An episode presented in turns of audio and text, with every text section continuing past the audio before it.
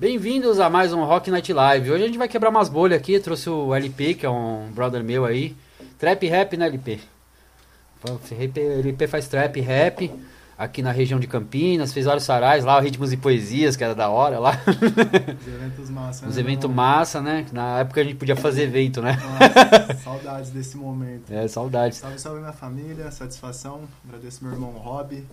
Agradeço aí é, a esse projeto muito massa, pelo, por esse convite, né, velho? Tá podendo estar num espaço assim Opa. é muito importante. É que aqui eu vou trazer, assim, umas visões assim do pro público rock, outras visões também, né? É a proposta também do programa. Certo. Eu trago banda, trago tudo, mas trago também os brothers que são de, da arte aí, né? Da hora, pô. Satisfação. Ah, Então, antes de mais nada, eu vou falar aqui pra vocês, ó, se você tá vendo pela Twitch e você tem um Amazon Prime aí, ó, é, não custa nada você chegar e dar um sub, é de graça aí, o sub ajuda a gente a monetizar aqui o, o nosso projeto, né?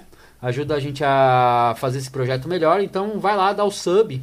Se você tem assinatura, se você não tem, tem um mês grátis aí. Você entra lá no Amazon Prime, faz a, faz a sua assinatura lá, mês grátis. E a assinatura é barata, se não me engano é R$29,90. Isso aí não é nada hoje em dia. Fala aí, Jeito que- aproveita que né, tem filme até umas horas. tá? É, tem Coisa filme boa. pra caramba, tem The Boys lá, tem. Agora tem Invencível, que é muito da hora. Tá da hora lá. Então vai, ó, tá o QR Code, acho que na tela aí. O QR Code vai, vai levar vocês pra lá, vocês fazem sua assinatura lá. E entra na Twitch e dá o sub pra nós. E eu vou falar também do nosso Apoia-se, que é o nosso clube de membros aí. Tem uma meta aí pra bater aí, que a hora que isso aqui começar a ter mais visibilidade, a gente vai bater, a gente vai mandar umas camisetas para o pessoal que vai ajudar a bater essa meta, né? Uma camiseta do programa, que vai ficar muito da hora.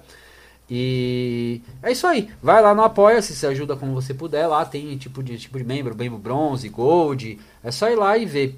E no próximo programa eu vou trazer aí um patrocinador aí que vai estar ajudando. Ainda não vai porque o material ainda não está pronto, mas eu vou estar trazendo já no próximo.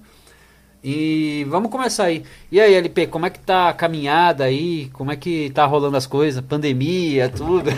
que atrapalha a arte. Inclusive, meu irmão, muito bom estar te revendo aí. já Quase uns dois anos aí que a gente Dois não, anos, né, cara? sincroniza, que a gente não troca umas ideias. E nesse período aí foi bem louco, né, velho? Tudo aí. É, eu lembro a época da Raising Garden, a gente Poxa. fez muita coisa massa ali. Inclusive tive uma aula de violão com esse cara. Se você também tem interesse aí daí de aprender a tocar instrumentos, Rob é o cara, tá ligado? É, aqui em Campinas, ó, pode falar comigo que eu ensino. Desenrola. Então, aí depois daquela época do Raising Garden, meu irmão, eu tipo fiquei mais de boa, né? Porque aí já veio pandemia, todo mundo acho que tomou aquele nocaute, né? Nossa, a velho? pandemia foi nocaute pra todo mundo, Foi cara. algo muito inesperado que até hoje, né, um, um pouco mais leve assim, ainda querendo ou não, tá sendo difícil, né? Mas assim, nesse período eu fiquei mais tranquilo, mais recluso das ruas, dos É. movimentos, né? Tava num ritmo Todo muito mundo ficou, né? frenético. Fazendo evento, sarau, batalha de rima, movimentando a, a cena, né, irmão? E aí teve esse corte e a gente teve que aquietar. E nesse período eu fiquei mais de boa, produzindo mais em casa, né? Uhum. Inclusive até o grupo que eu tinha com os meninos, o, o Draco, o Zé Coca, a gente deu uma pausa, então optei por focar na minha carreira solo. Nesse É, eu vi que você lançou, um- você lançou um EP aí, é Orgulho Preto, né? lancei, é, na verdade, Orgulho Preto é um som com um videoclipe e um documentário em cima disso, né? Uhum. E ele fala sobre o quê? É, Orgulho Preto, cara, eu trouxe uma pegada nessa. O seu nome já diz tudo, né? Orgulho Preto. É, nome trazendo já- essa ideia assim, do empoderamento negro, né? Trazendo essa consciência antirracista, né? Que é muito importante, que em pleno século XXI a gente vem lutando com fervor, né? É em relação a isso. E eu quis trazer isso, né? E além desse clipe, que também a letra é bem em cima desse, desse tema mesmo, antirracismo, quis trazer um pouco do, do conteúdo da minha quebrada mesmo ali, do meu bairro, né? Da galera que quis mostrar um pouco da vivência das pessoas. Sim. Tipo, dia a dia, trabalho, peguei faixa etárias diferentes ali de pessoas negras, né? E, e Uhum. quis demonstrar isso e trazer isso dentro de um documentário foi muito massa, além de uma realização de sonho, né, velho? É, foi uma realização, né, fazer um projeto desse. Sim, sim. Eu já trouxe outras pessoas do Trap Rap, eu trouxe um grupo aqui, o Co- o Code Mob, Pode crer. eu trouxe eles aqui que eles trocaram uma ideia também, que aí eles falaram bastante coisa. Foi da hora, cara.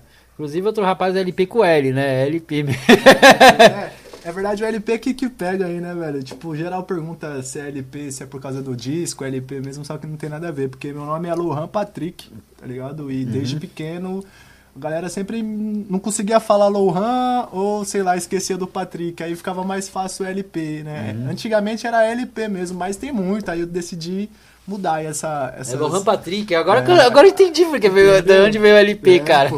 Aí eu decidi fazer LP, mas pô, LP com L e o P tem muito, aí eu quis dar uma implementada. Então Você ficou pôs o E, L, I, P, E, né? Com um acentinho ali, pá. E deu essa, essa diferenciação. Aí LP veio, surgiu disso daí, velho. É mesmo, mas tem Ah, pronto. Mas, cara, foi. é, assim, eu não sabia a origem. Eu ia perguntar a origem do nome LP, cara. verdade. Você acabou respondendo antes de eu perguntar. É, geralmente no rap, assim, né? Ou as pessoas te dão um apelido ou você já traz ele da sua infância mesmo. Não, viu? sim, eu conheci Basicamente- pessoas do movimento rap, sim, desde assim, que você sabe que eu tô no, eu tenho quarentinha já, né? Tô na, na vibe aí desde os anos 90. Que então, massa, no máximo respeito. tanto que o Sinistro eu conheci na, bem naquela época, cara, lá pra 2000 e pouco. Sinistro do Rap Psicopatas, né? Isso, ele Esse mesmo. cara é incrível. Inclusive, dando um spoiler já, tá ligado? Eu, Doutor Sinistro mais uma molecada, a gente gravou um conteúdo muito massa com Uhum. a família P2RCA, né? Que é a galera aqui de Campinas. A gente gravou um conteúdo bem massa aí que vai sair logo menos, com, uma, com alguns documentários também. E máximo respeito ter um trabalho com É o Doutor claro, né? Sinistro. Né, É, meu irmão? pô, trabalho com ele, não, né? É décadas de, de hip hop, Eu velho. conheço ele das antigas, cara. E ó, que eu sou do movimento rock and roll, né? Mas tem uma similaridade, Tem, cara. Sempre certeza. teve. É, tipo, dentro dos sarais mesmo, inclusive aqueles que a gente fez na Raising Garden, a gente preza muito por isso, né? Pra impor essa diversificação, mas mesmo assim, né, no meio dessa diversificação conseguir unir todos os polos, né? Porque eu acho Uhum. muito louco essa troca entre rock, rap, funk. Tem até o rapcore, cara. Tem umas Sim, coisas da hora aí a gente tem alguns faz. parceiros em comum que faz É. rap, pô, com rock. Você é louco. Vários caras também que eu. Ah, Mas que uma pra hora a gente faz uma parceria pra fazer alguma coisa nesse Demorou. sentido aí. Nossa, Tem alguns artistas agora, cara, em evidência, que, velho, os caras estão fazendo um, umas collab muito massa com rock e rap, né? Uhum. Tem um cara que, que ele chama Nego Max, tá ligado? Esse mano, ele é surreal, velho. E ele fez um. lançou um. Um trabalho ultimamente que chama Carbono, e se você ver, velho, o produtor dele é o Drop Alien, tá ligado? E nessa pegada rock, rap, assim, os caras misturou e ficou uma coisa muito louca, velho. Da hora, mano.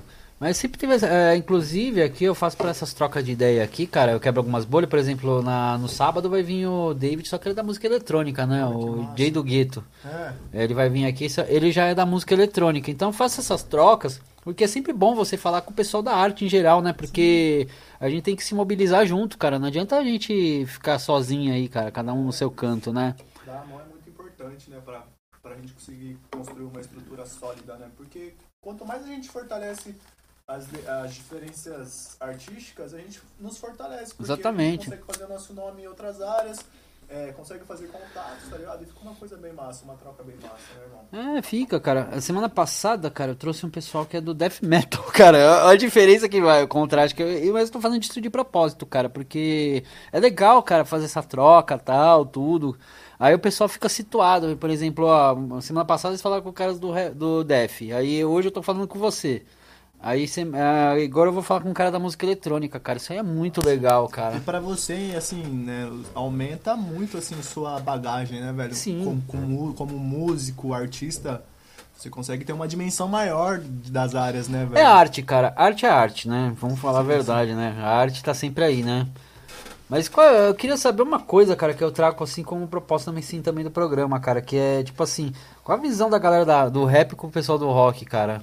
Então, irmão, assim, é, um, é Porque com o pergunta... funk é mais difícil, cara. Dizer- Cara, eu acho que, tipo assim, hoje, pela, pela minha visão, assim, leiga, né? é, hoje eu vejo que rola uma, uma troca muito massa, né? É porque também eu falo de mim, né? Porque a gente não tem muito contato com a galera do rock, né, velho? Eu acho que.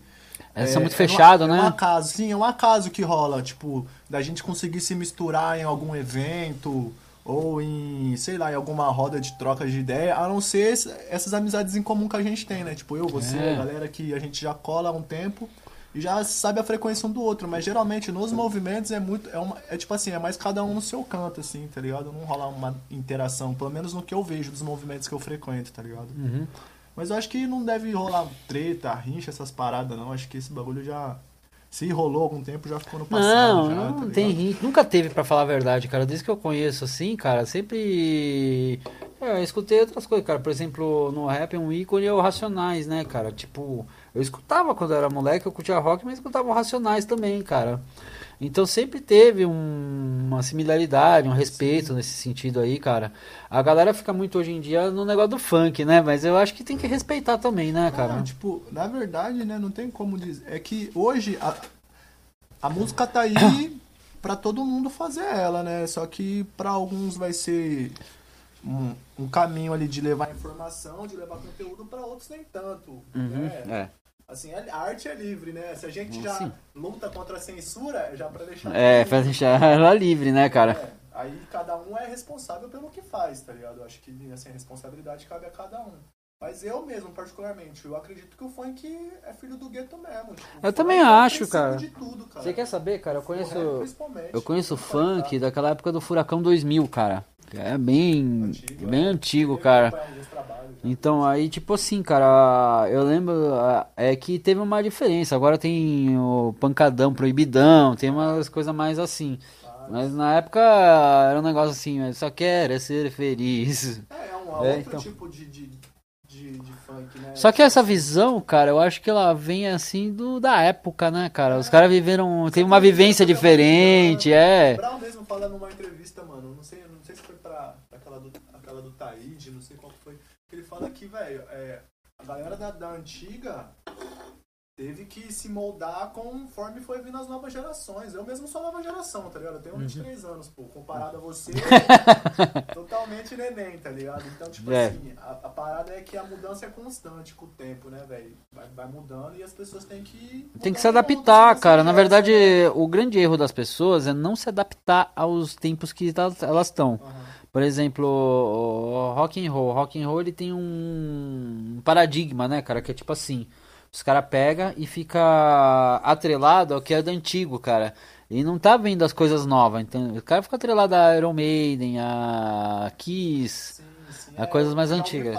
assim nessa, nesse Então, nesse mesmo. quesito aí, ele se, a pessoa fica meio atrelada a isso, mas não é bem por aí, cara. Você tem que renovar, cara. E, e aqui, por exemplo, eu dou mais espaço pra banda autoral, cara, tal, porque não dá pra viver de passado, cara. Você tem uma construção aí pra fazer. tem É, tudo. é aquela parada, a gente tem que estar acompanhando aí o ciclo. E eu né, acho assim, cara, ah, eu não sei se você me corrija se eu tiver errado tal, mas eu acho assim, por exemplo, no rap, trap, tudo isso aqui, eles têm uma união maior, cara, pra fazer essa construção tal. O pessoal se une mais, o pessoal vai É, lá e. Isso, isso, é real, isso assim, eu vejo que é, é real. A gente luta por uma causa, porque assim, né? igual- igual Ah, tem uma causa fala, social junto, é, Igual né? a MC da fala, fazer rima é a parte mais fácil, né, velho, da parada. Tipo assim, tá tudo por trás dos bastidores é que rola a verdadeira ideia, né? Tipo, o fato de se unir pra fazer mo- movimento social, movimento em prol da comunidade, tá ligado? Gerar toda uma. Porque é, é mais que um. um- como eu posso dizer, velho? Um foco musical, tá ligado? Ali você. Quando você se conecta nesse mundo do hip hop em si, você tá É, então. entrando numa forma de vida, tá ligado? Tipo, algo. E como é que eu. rola essa química entre as pessoas de se Uhum. conectar e Não, eles se conectam bem, eu vejo isso aí, eu vejo que tem uma união exato. muito grande aí que eu até invejo pelo mundo assim do rock, porque o pessoal não tem essa união, cara. O pessoal vê O assim. rock é algo tipo mais, como, me diz assim, é algo mais cada um por si. Ah, cara, é assim, cara, eu vou te falar bem a real, cara. Você vai lá, tipo, você toca com uma banda cover, você ganha uma grana com isso tal. Tipo, é, você vai lá, você faz um dinheiro com isso, porque os bar pegam isso daí. Só que o que que acontece, cara? Chega, chega um esquema que é assim, cara, o cara vai lá pagar 50 conto, mais a conta do bar, tudo, ele paga uns 200 pau pra fazer, pra ver uma banda cover, tal, tudo. Aí ele chega pra ver o brother tocar numa banda autoral, ele não vai, cara. Ele não vai pagar 10 conto, aí que tá. muito- isso não só no rock, né? Tu, tu acha que todas as vertentes, no rap mesmo, muita gente, velho, tá lá apoiando o artista porque o cara já tá estourado, o cara é famoso, tá ligado? Aí você faz um evento de quebradinha que você cobra tipo 10 a entrada. Os caras falam que não quer pagar mano. entrada, né, mano? Paga, te pede, te pede VIP, mas tipo assim, paga se 50, 100, 200 conto pra ir ver show. Ah, então isso é- então isso que é- desanima o, auto, o autoral, né, velho? É que o rock ainda tem aquela coisa que você pega uma banda internacional, você faz um cover, vai lá e toca e o pessoal vai. Agora o rap É, não faz sentido você chegar lá e fazer um Racionais cover, cara. É estranho, não tem como você levar pra essa É, então não tem como, cara. É, sei lá, ser um MC da um Coruja, tá ligado? Um Jonga, vai, não tem como, ali. Você pode É. cantar o som dos caras, não dá nada a ver, mano. Isso Não, os caras até gostam, os caras gostam mas pra não é caralho. nem no rock que traz aquela vibe, tá ligado? Tipo, que nem uma banda que. é, Você você lembra, você lembra do Malagueta, né? Que rolava direto. No Malagueta eu tô tocando com eles. Mó massa. é, não é um bagulho massa, porque os caras têm os trampos autorais e os trampos cover, tá ligado? Então, eu tô tocando com eles, a gente vai fazer uma roupagem nova, inclusive. Tô com a Jade Marcelo lá. Um abraço pra família. vocês aí. Que, salvão pra Jade, pro meu irmão também, cê é louco. Máximo respeito e saudade de você, hein? Acompanha o trampo desse. Não, eles estão aqui. Sexta-feira a gente tá gravando um projeto que a gente fez pro PROAC. Que na pandemia tem que fazer esses PROAC aí pra você sobreviver na arte, né? Porque senão é, é foda, né?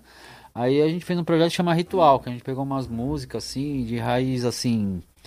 Pegamos indiana, indígena, hebraica, afro, pegamos todo um contexto e fizemos assim, tanto que tem até ponto de ponto de umbanda que a gente tava tocando, tal. Quando quando sair eu vou te mandar o vídeo pra você ver, cara, tipo, é um monte de mandar, porque ficou um projeto diferenciado aí, chama Ritual aí que a gente fez pro Proac. Aí, isso aí foi pela Lei Aldir Blanc que a gente fez. Sim, sim. É, essa lei também favoreceu muitos artistas. Favoreceu, Né? cara, favoreceu. Isso aí, por exemplo, eu tô de pé por causa do Aldir Blanc, cara, porque se não fosse o Aldir Blanc eu tava, eu tava na roça, cara. Eu boto fé, irmão. Como artista, eu boto fé total. É que aqui em Campinas essa lei vigorou de uma forma muito massa, né, cara? Já na minha região, porque eu sou de Paulínia, né? Uhum. E lá em Paulínia não teve uma ascensão muito grande, tanto que as informações pros artistas do local não chegou. Cara, aqui a informação é muito. Foi muito demorado pra chegar. Por exemplo, Campinas, por exemplo. é, por- é, na verdade, você tinha que pegar pelo estadual, cara. Aí que tava. Tinha que fazer pelo PROAC e tal. Aí tinha um critério pra fazer e tal. É, todo um, é todo um processo, uma burocracia É. que, que exi- exige muito alinhamento, né, velho? A gente até correu atrás uma época, eu e o Gustavo, pra, pra, pra fins do coletivo, né? Porque a gente tem um coletivo em Paulina, Ritmos e Poesias, Uhum. e a gente conheço. atrás pra conseguir suporte pro coletivo, né, cara? Você podia conseguir pelo Aldir Blanc, talvez, mas agora vai ter que esperar. Talvez tenha uma segunda leva, mas essas coisas Nessa primeira a de. gente não conseguiu muito certo, porque eles ex- exigiam umas coisas, a gente não conseguiu se encaixar no artigo 1, nem no artigo 2, nem no 3, né, velho? Porque Ah, é. complicado. É um Cara, isso aí é, é mais o projeto que você escreve, mas aí é outra fita. Depois eu falo pra você, porque isso aí é, Se eu for falar aqui, cara, como que faz o projeto, eu aprendi a fazer essas coisas de projeto cultural tal, pra. Mesmo porque, porque vai pra sobrevivência, né? Então. No meu caso, eu fiz assim, o, o- esse ritual ele saiu porque foi um projeto lá da, do pessoal do Malagueta, né? Ele saiu, ele saiu. Teve outro aí meu que ficou na suplência aí, que foi o. Eu ia fazer um podcast para artistas de Campinas, né? Eu usar essa estrutura, pegar mais uns equipamentos lá para comprar, mas eu fiquei na suplência, né? Aí tem que aguardar para ver se vai. Você vai. Não, aprovar, aprovou, mas ficou no suplente, porque eu, teve um que teve a nota máxima. Só que o caso, esses projetos aí, cara, eles pegam, você tem muito critério pra você fazer. Ele tem uma regra que você faz que você tem que fazer. Você tem que ler a lei e fazer em cima da lei. Se você não fizer desse jeito, ele não aprova. Não aprova. Mas você eu consegui aprovar, por exemplo, a espaço cultural, né? Porque aqui ficou de pé, tem uma contrapartida que eu vou fazer pra prefeitura de Campinas, tal, tudo. Todo um jogo, toda um, uma, uma, uma adaptação que você tem que fazer pra conseguir girar esse. É, esse tipo, é, mas isso aí é os problemas pra viver de arte, né, cara? Tipo, a arte em si é. cultural tem que ter essas bases. né? É, tem que ter essas bases. Mas enfim, o que eu ia perguntar pra você era sobre assim, cara, você. No hip hop, como é que rolou durante a pandemia o movimento e tal? Porque vocês faziam batalha de rap direto, todas essas coisas, aí, aí teve que parar, teve distanciamento social. Totalmente. É, a gente, assim, o cole- nosso coletivo em si, assim que a gente sentiu o baque da pandemia, a gente optou por encerrar as atividades, né? Uhum. Porque, como eu falei, né, pra mim foi difícil para todo mundo foi difícil, acredito. Então todo mundo teve o seu processo de reconstrução Não, claro. ali, teve muito abalo tipo mental, abalo físico, né, percas e tudo mais. Então a gente optou por É. Tem várias né? perdas de pessoas que faleceram, né, Sim, nesse é, período. várias- A gente, a gente, porque no princípio a gente não sabia com o que tava lidando, né? Ninguém sabia, cara. Tá todo mundo despreparado pra Muito, isso, muito. cara. Então foi um choque assim que a gente decidiu parar com tudo. Aí o que que aconteceu?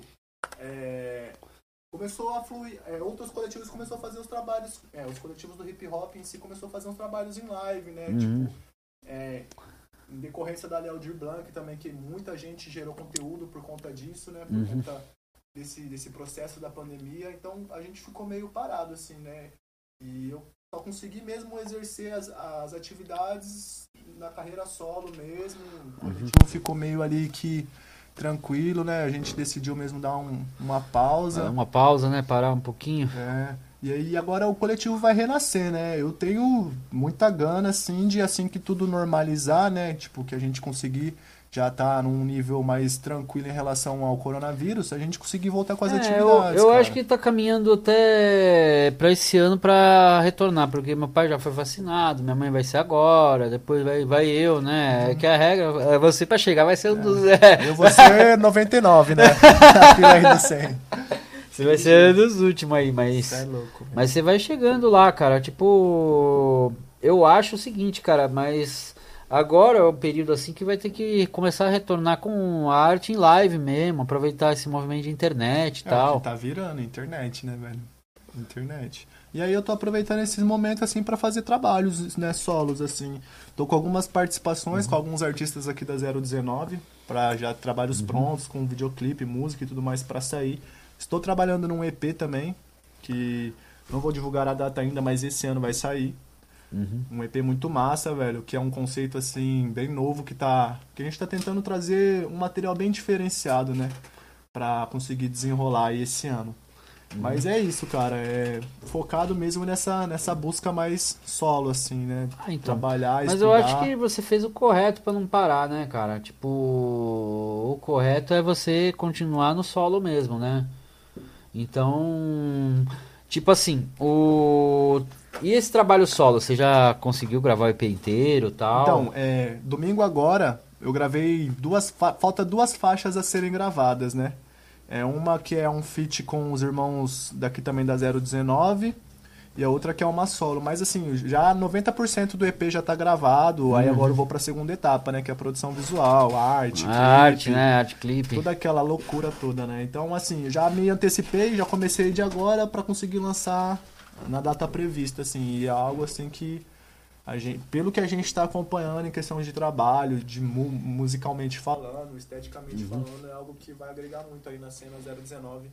É, eu acredito que vai agregar mesmo, porque eu conheço já o seu trabalho, eu sei a qualidade que tem. E lembro dos Sarais também, né?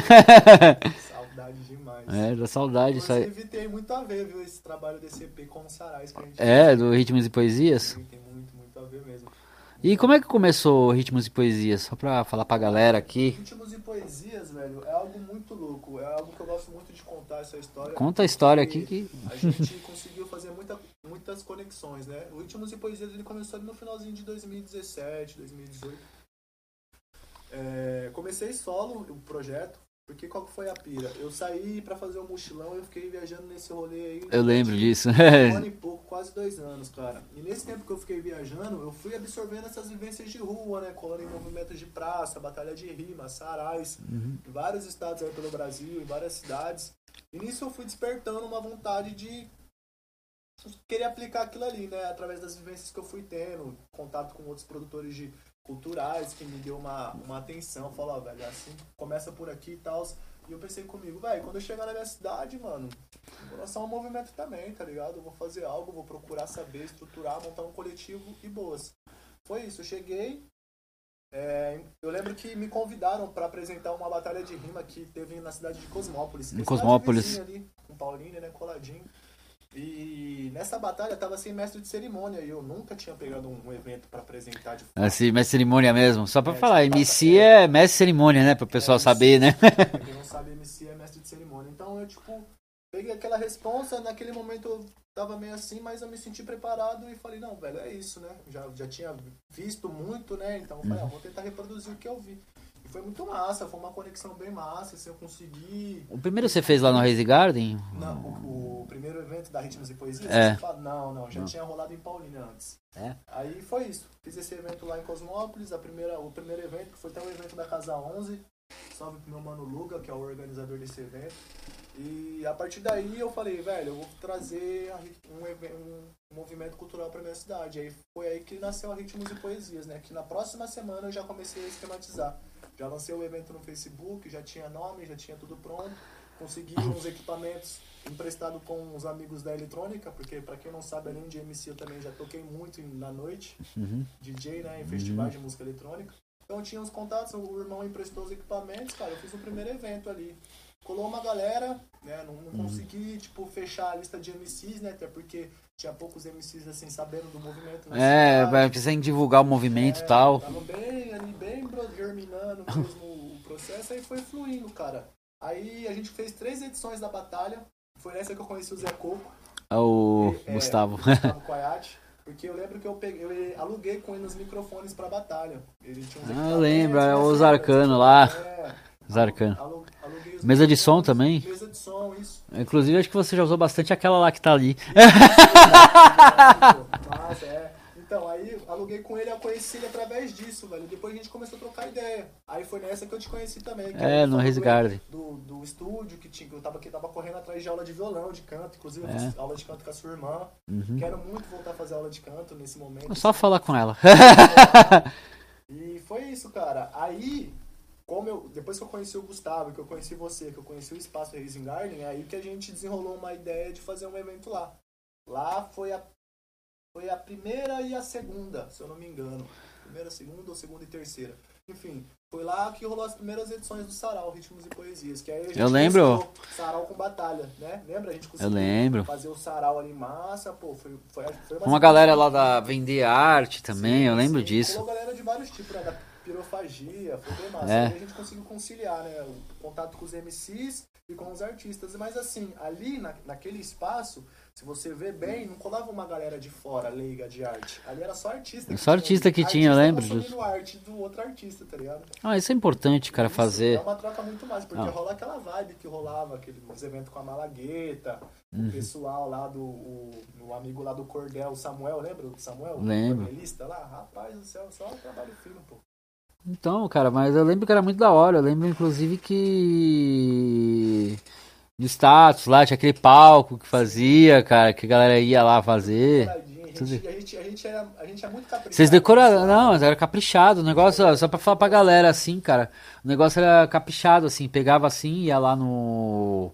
Ia lá, você ia, um, acho que um. De manhã, cara, pra fazer evento à tarde. Vocês iam de manhã lá, decorava tudo. Ia mó galera lá unida pra fazer. Era, era uma vivência mesmo que a gente fazia, porque assim, quem colava como público, né, não tinha noção do trabalho que era deixar tudo prontinho pra É, galera então. chegar e só, né, participar ali do momento. Mas acho que as melhores vivências e aprendizados a gente tirava desses momentos, né, velho? Ah, sim. Chegar cedo ali, tomar um café, arrumar tudo, depois almoçar, comer um arrozão do Zé Coco lá. O arrozão, o arrozão que ele o fazia. arrozão dele era zica lá naquela panelinha. É, a né? panelinha elétrica que tinha lá, cara. Era mito demais, é louco. Então, aí funcionava assim, velho. Os primeiros eventos do, das, da Ritmos e Poesias, assim, fluíram através do Racing Garden mesmo. Foi bem massa. Mas foi da hora, cara. É bom que, que eu sinto que é legal, assim, que eu tive participação lá também. Eu tava lá, gente tava vendo, cara, massa. acontecer. Era muito massa ter você ali, pô, você é louco. É sempre importante ter uma pessoa que já tem uma vivência artística, musical, auxiliando a gente através de uma ideia. Ô, ficaria legal isso aqui, pô, regula o som assim. É, então. Então, cara, e agora eu queria que você falasse co- como que foi esse mochilão que você fez aí durante bastante tempo. É uma curiosidade que eu tenho, cara, porque você fez assim, você, foi, foi anos que você fez, não foi esse Foi mochilão? um ano e meio, Um ano e quase meio. dois anos. Quase dois anos de mochilão pelo Brasil aí fazendo. Pelo Brasil afora, hein, cara? Pelo Brasil afora. ainda. É, foi bem louco, né? É, Foi no- no finalzinho de 2016. Hum. Eu decidi fazer um mochilão. Nessa época eu tocava muito em festival, tava muito naquela. Naquele rolê de todo final de semana tá indo pra festa longe, Uhum. de quatro, cinco dias de festival, e eu me cansei disso, né? Porque é muito desgastante, né? Ai, desgastante. Fora que, velho, quando você é público é uma coisa, quando você é DJ, velho, quando você trabalha ali É. é. outra parada, em questão de pagar cachê. Ah, cara, é foda, né, cara? Velho, aquilo foi, foi me sugando de uma forma de ter que ficar, tipo, implorando pra receber o que você tem Isso é que você tem que. receber, Nossa, você implora. Música é a mesma coisa, cara. Horrível, Música é a mesma tá merda. ligado, velho, horrível. Eu me cansei daquilo, eu falei, velho, quero nem saber. Tava até namorando nessa época, tava, tava amigado, morando com a minha ex-companheira. Olhei pra ele e falei assim, num belo dia que a gente tava trampando, a gente vendia trufa ainda no semáforo.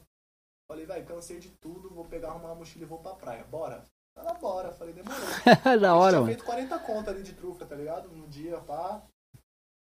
Devolvemos tudo a encomenda que a gente tinha pegado de chocolate, arrumamos uma mochilinha e fomos, velho, pra praia. A gente, a princípio, a gente conheceu todas as praias de São Paulo, litoral de São Paulo, né? Ficamos 30 dias caminhando ali, velho.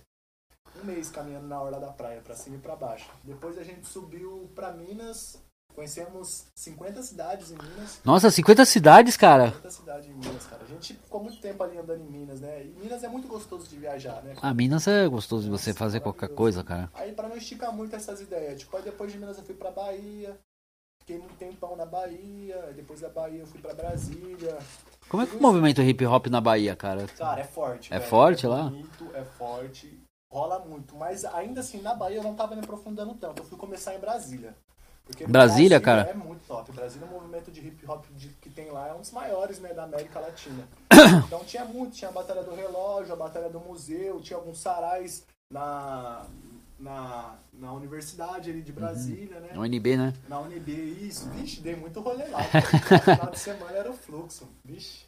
Eu sempre tava ali na área do hip hop mesmo, onde a galera curtia fazer um grafite, dançar um break. A tá Brasília também tem um negócio com o rock and roll, cara, do rock É. nacional, cara. Tipo, Legião Urbana saiu de lá, tem Olha que massa, velho. várias bandas que saiu de lá, cara. Não, a maioria das Brasília, bandas. Brasília, artisticamente falando, é um polo muito rico. E a cena do hip hop lá é muito grande, velho. É mensurável tanto de gente massa, que artistas mesmo foda aí que hoje tá, tipo, estourado já há anos vivendo da música. Muita gente saiu da de Brasília também. Quer ver um É. exemplo ali do, do- de Brasília que saiu? Freud, o MC Freud, músico muito bom também de Brasília. Várias outras galera, a Morica ali, o pessoal, todo mundo daquela área ali, bem, bem massa. Então, lá é 041, né? Particularmente, de todas as capitais que eu viajei conhecendo, velho, Brasília é uma das melhores. É que que a eu- capital nacional, né, velho? é muito tudo organizadinho. O ônibus tem horário, bem arborizado, o rolê, tá ligado? É Niemeyer, né? Foi o Niemeyer que fez lá. Ele co- um dos maiores engenheiros desse país, cara, que fez a cidade, mano. Aí foi isso. Depois de Brasília, eu subi ali pro Acre. Nossa, o Acre, mano. O Acre tem Acre. cena, cara? época, O Acre tem, velho. Acre tem Porra, cena. mano! O Acre tem, mano. O Acre é diverso, é diversificado de tudo. Tem tudo lá, tem tudo. É muito artístico, velho. É. Porque o Acre ali é, é muito próximo das, das fronteiras, então tem muita cultura de outros países, tipo Bolívia, Peru, é, aque- aquelas fro- fronteiras ali, tá ligado? E eu cheguei lá em Rio Branco, velho. Rio Branco é a capital ali, né? Então, tipo. A cidade de Rio Branco era encantadora em questão de, da cena do hip hop, porque a galera se reunia na praça, tirava um som, aí tinha as rodas de rima, aí tinha o Legal, pessoal cara. do rock que colava, tinha a Olha cena que legal, mano. também. E tipo, tudo isso numa praça, a galera fazia pau que alternando os artistas, tá ligado? Ah, quem sabe um dia eu consiga trazer alguém do Acre aqui pra cá, cara. Velho. O Acre- em histórias indígenas, tudo essa pegada é muito massa, velho. E até chegar no Acre eu fui conhecendo todas as cidades, né? Subindo ali estados e tal, até chegar lá. Lá é a população ribeirinha, como é que é lá? Lá, cara, é, é muito misto, né, velho? Por conta da- de ser fronteira, porque você já começa a sentir a diferença. Ela mistura tudo, né? É, você começa a sentir a diferença, porque lá, roda arti- eu como eu tava viajando, tinha muito contato com viajantes mochileiros, lá tinha muita gente que vinha de todo canto do mundo. Eu morei numa comunidade é, lá no Acre, eu fiquei morando sete meses nessa comunidade, cara. Quando eu cheguei lá na comunidade, eu era o único brasileiro de fora lá. Na casa onde eu Caramba, tava. velho. Eu tava entre 25 estrangeiros. Fora o pessoal que já é, natu- é nativo. de É lá, nativo né? de lá, né? Mas aí eu era o único, e tanto que é ali que eu consegui desenrolar, aprender algumas línguas, um pouco do inglês, um mais fluente espanhol, né? Inglês é importante hoje em dia. Demais, quem tem inglês hoje tem ouro. É, então. Aí foi isso, do Acre Inclusive, eu pra, inclusive, no próximo programa eu vou falar sobre isso, porque é um dos patrocínios nossos. já... Ó, Fica ligado, hein, Já rapaziada. fica ligado, porque vai ter um, um curso de inglês muito da hora aí que a gente vai apresentar aqui. Que massa, vou estar inteirado nessa daí. É, aí foi não. isso, velho. Do Acre, aí eu dei um rolê na Bolívia ali, de bike. Uhum. Atravessei ali. a- Nossa, você atravessou a Bolívia de bike? É, eu montei cara? a bike na Bahia, né? Porque nessa época eu já não tava mais namorando, não tava mais acompanhada, né? Eu e minha ex-companheira, a gente terminou o relacionamento no meio da viagem, ela foi pro lado dela, eu fui pro meu.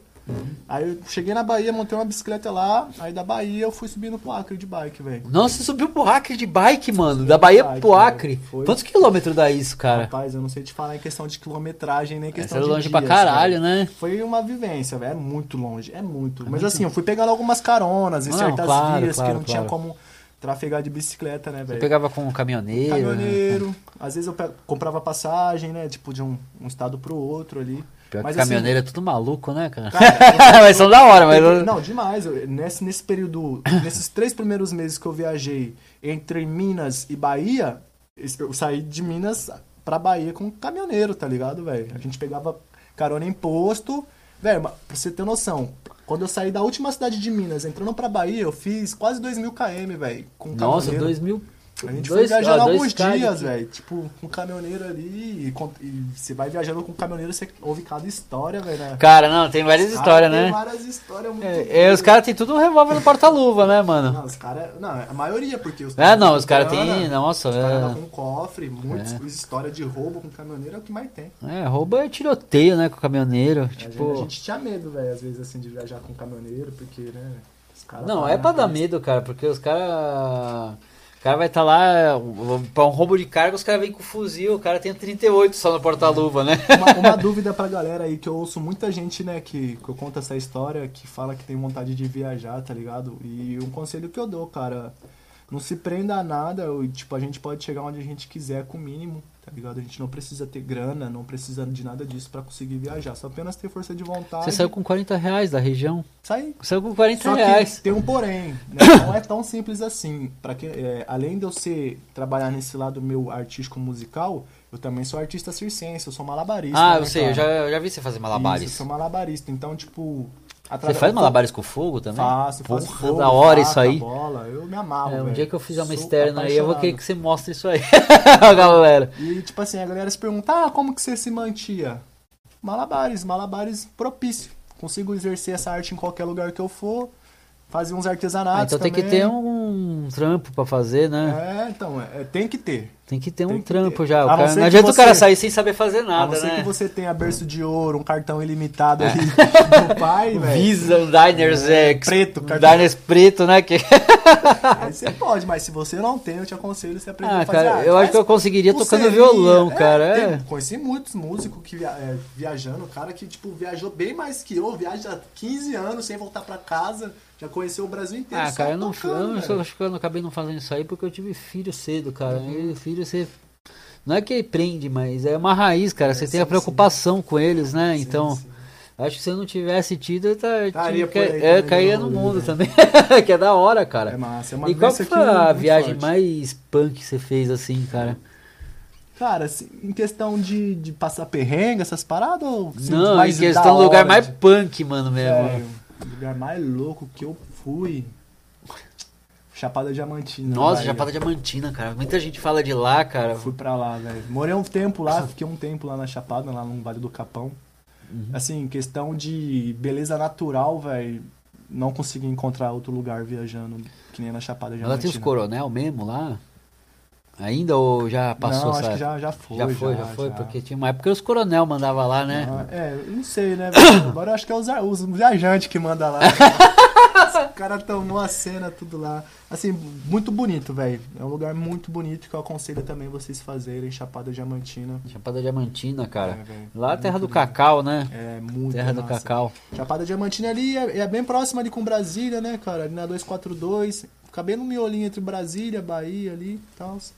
Bem massa, velho. Mas você foi até o Acre de bicicleta, é isso que eu tô achando fantástico, cara. Não, É muito louco, velho. Tipo, eu viajei dormindo muito acampado, né? Eu gosto, gosto, gosto muito dessa vivência de acampar. Então eu sempre tinha meu kit de acampamento ali. Uhum. Montava o caixotinho na bicicleta atrás, com o tanto de roupa necessário, meus malabares. Meu kit de acampamento, cara. Eu, eu, eu tinha o costume de pedalar 100 km por dia, Aham. né? A, o primeiro rolê que Haja eu físico, né? o primeiro rolê que eu fiz de bike foi da Chapada Diamantina, foi de Barreiras, que é uma cidade que fica 500 e pouquinho quilômetros da Chapada Diamantina. A primeira vez que eu fui na Chapada Aham. foi assim. Eu saí de Barreiras e fui pra lá. Fui pedalando 500 km. Cheguei 500 lá em km seis de dias. Pedalada, cara. Seis dias eu fiz aí essa pedalada, né?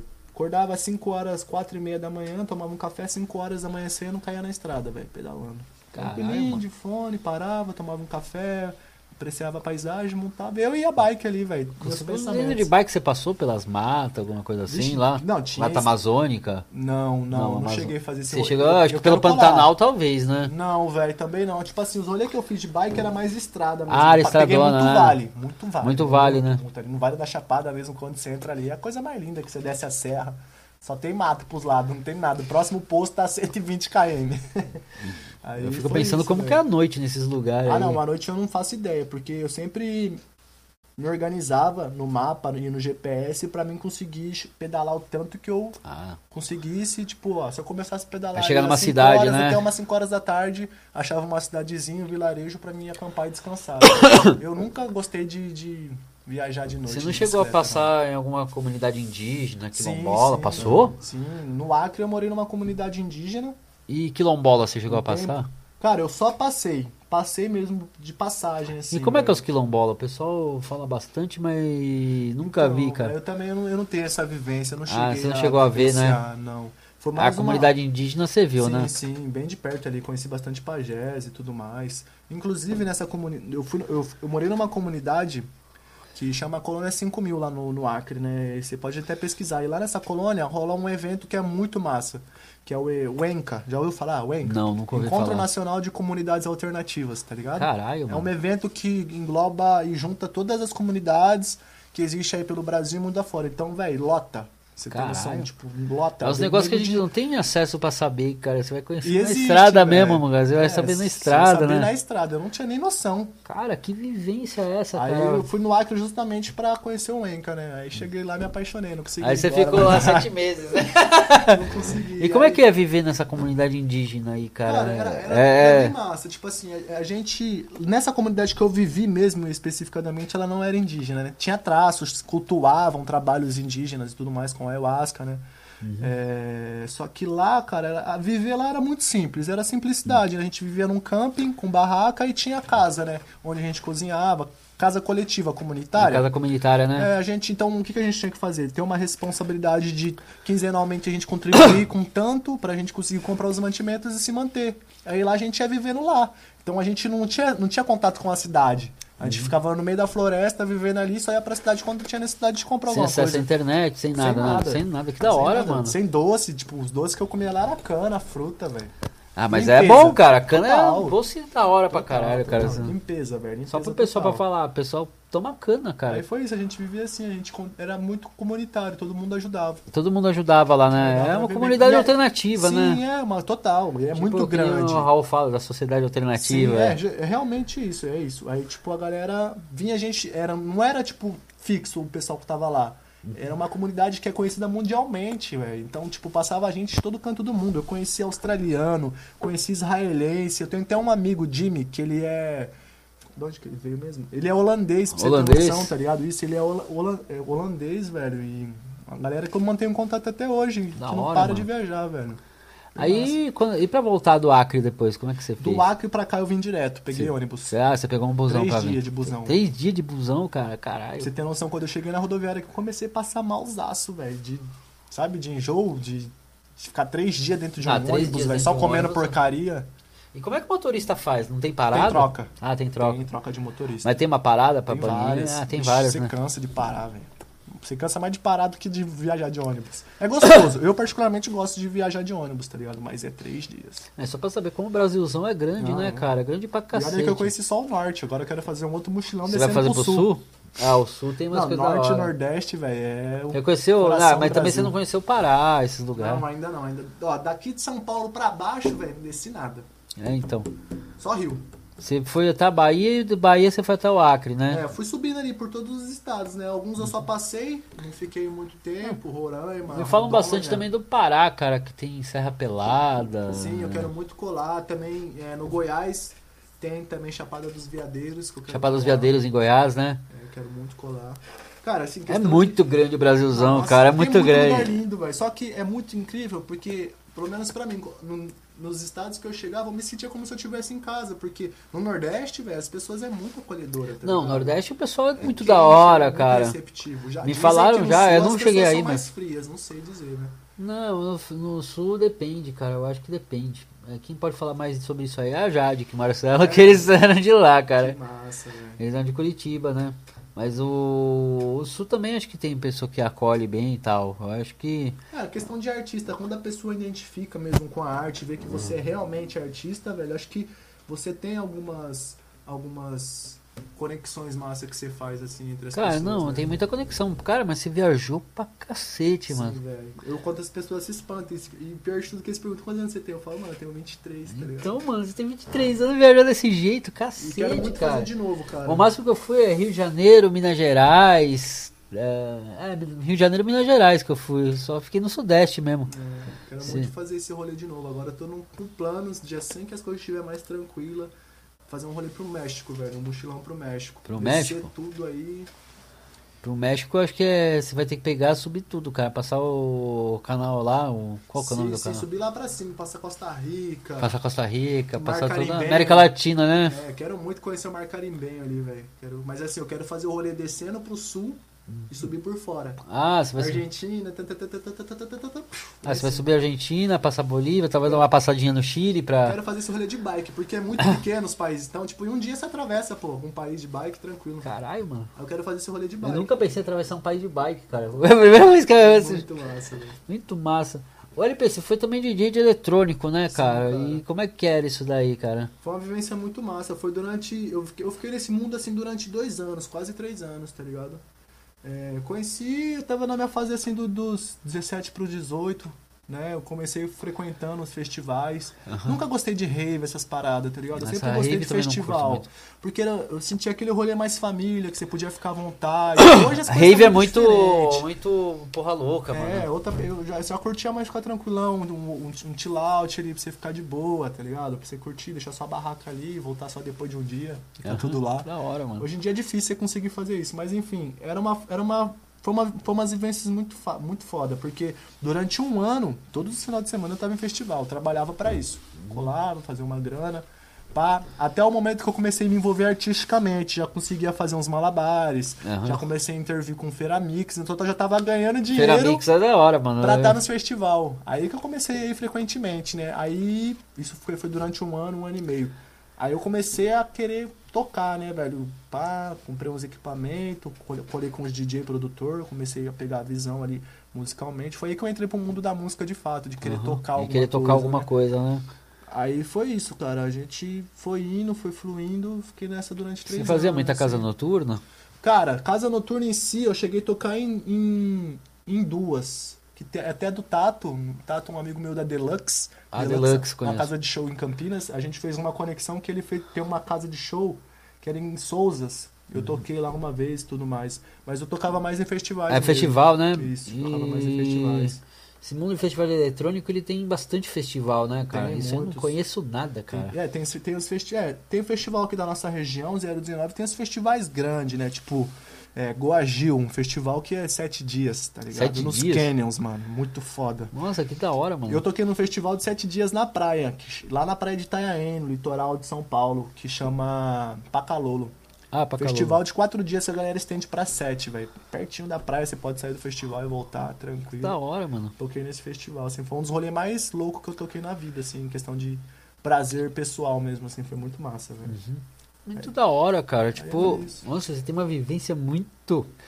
Muito mega, assim, cara. Nossa. Tipo, atravessou o país de bike. Nossa, é rolezão, velho. Eu curto, curto sou rolezeiro, velho. Eu curto estar sempre envolvido com os movimentos, tá envolvido com a arte, conhecendo pessoas. Eu acho que é muito massa, assim, agrega muito, sabe? Brasilzão afora, agora a gente falou sobre a viagem e tal, mas como é que eram as batalhas de rap aí que no Brasilzão afora? Porque deve ter batalha pra tudo quanto é lugar, né? É, é um movimento que cada vez, cada dia cresce mais, né, velho? Agora não tanto por conta da pandemia, mas, cara, em todo lugar que você ia, você encontrava, não tem como. Alguma praça, alguém vai estar erguendo a bandeira do hip hop, vai estar movimentando ali e vai estar rolando, cara. Essas experiências foram muito fortes, mas principalmente na- em Brasília, como eu disse, e na Bahia.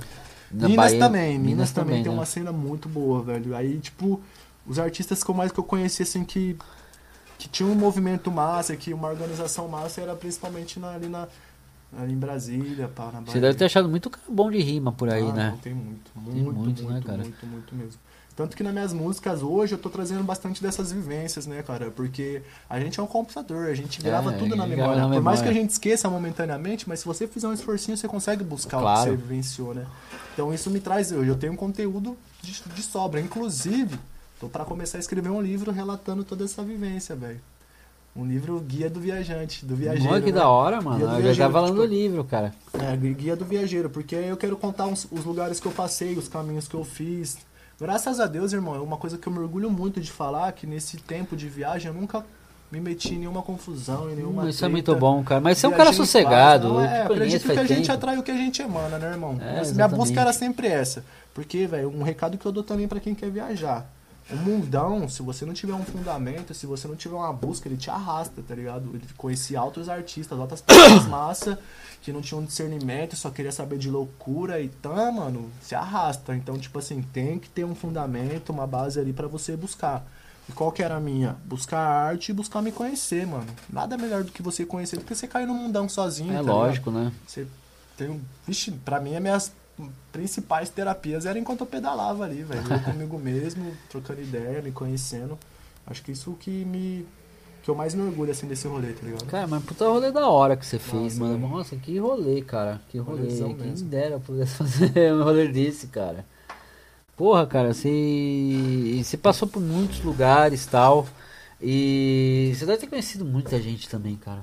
Sim, sim, Gente pra bastante. caralho. velho. Sim, né? Formei muitas famílias por aí. Até É. hoje eu volto na Bahia todo ano. Tem uma família lá de rua, assim, que eu costumo Uhum. dizer, né? Família de sangue, família de rua. Aham. Tem uma família lá que sempre me acolhe, vixe, eu vou lá como se eu fosse filho mesmo pra eles, Minas também, Brasília. O bom que é isso, você faz muitas conexões e conhece muita gente. E todo momento que você precisar, que você voltar, você vai ter um, um resguardo. Tem ali, alguém né? lá pra resguardar, né? E eu sempre zelei por isso, né? E você Por- mantém contato com todo mundo, sim, né? Sim, sim. É, com a maioria que eu conheci, sim, porque é muita gente. Muita Então, gente, né? a- As pessoas acabam também se perdendo com o tempo, assim, você perde aquele contato, aquela afinidade. Mas com certeza, se encontrar novamente, cara, é aquela mesma vibração, assim. acredito. Porra, da hora, mano. E agora a gente falou um pouco sobre o documentário tal que você fez, tudo. E os lançamentos daqui pra frente, como é que vai ficar? Então, o que, tá. que você tem em mente aí, cara? Trabalhando bastante, né? Eu tô pra lançar meu primeiro EP esse ano, meu primeiro EP aí com algumas faixas, solo, todas são autorais, né? Eu sou letrista, eu gosto bastante de É. compor, de Uhum. escrever. Acho que acho que meu, meu, meu contato mais forte assim mesmo é isso, é a escrita, né? É a- o ato de externar, de expressar, tá ligado? Uhum. E tô nessa busca aí, cara. Orgulho Preto foi meu último lançamento. Tô- que nem eu falei, eu tô com alguns feats pra lançar, algumas participações, algumas Uhum. colaborações. Inclusive vai ter uma colaboração em breve aí com a galera do eletrônico também. A gente vai bolar um esquema bem massa Com eletrônico, e cara? eletrônico. Da hora, mano. E é isso, cara. Esse EP, tô alguns lançamentos solos pra fazer. E quem sabe ano que vem vem o primeiro álbum aí do LP. É, o álbum seria muito da hora, cara. É, tipo, algo que eu quero fazer com calma, né? O tempo aí vai dizer tudo. A gente, assim, a gente tem uma estimativa, mas as coisas vai muito além do que a Ah, gente cara, imagina. às vezes né? alguma coisa acontece diferente, tem muita... Quem, quem diria que aconteceu uma pandemia mundial, cara? Quem imaginar? Não, imagina pra mim, né? Minha geração tá passando por isso, né? Nossa, cara. Pô, velho, isso é louco. Imagina contando isso pros nossos netos, pros nossos... É, cara, porque eu, eu acho que a tendência das coisas é voltar ao normal, porque Espero. é normalidade, todo mundo voltar ao normal tal. Apesar que teve muita coisa assim que a gente vai ter que tirar de lição disso aqui, né, cara? Porque é Temos. foda, né, cara?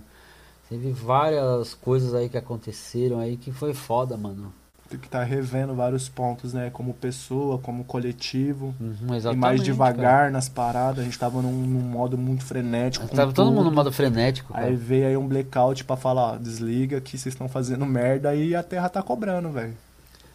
É, tá cobrando, mas logo logo a gente volta ao normal, né? Vamos, cara. vamos voltar ao normal e ver como vai rolar. O LP, vamos fazer um intervalo aí? Vamos, demorou. Vamos fazer um intervalo, ó. E quem tiver pergunta, manda aí no chat, pode mandar. Se não tiver pergunta, a gente vai conversar mais um pouco. Demorou. E é isso aí. Gente, você pode fechar o Gratidão, som. minha família. Valeu. E é isso, né, mano? Uma trocaça de ideia, hein? Porra, mano. da hora isso. Alguns porcentos aí de mim.